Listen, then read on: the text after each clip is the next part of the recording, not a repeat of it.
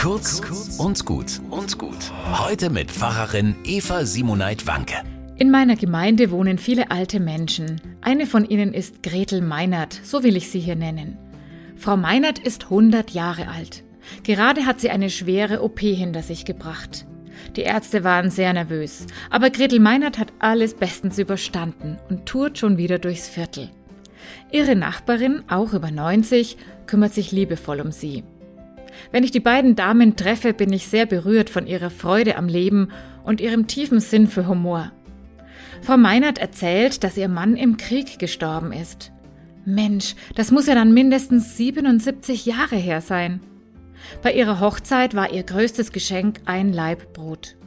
Sie zeigt mir, was sie bei ihrer Konfirmation bekommen und fein säuberlich in einer Liste aufgeschrieben hat. Ein Päckchen Zucker, ein Blumenstock, ein Handtuch, weiß. Dann erzählt sie, wie viel sie in ihrem Leben lachen konnte. In 100 Jahren kommen da viele, oft ganz gegensätzliche Geschichten zusammen. Manche zum Lachen, andere zum Weinen. So viel Entbehrung war da, Armut und Trauer und doch zugleich so viel Liebe und Lebensgenuss. Mit meinen betagten Damen lerne ich viel über das Älterwerden. Es nimmt mir etwas die Angst davor und ermutigt mich, an jedem Tag meinem Herrgott dankbar zu sein und vor allem über mich selbst immer wieder das Schmunzeln zu üben.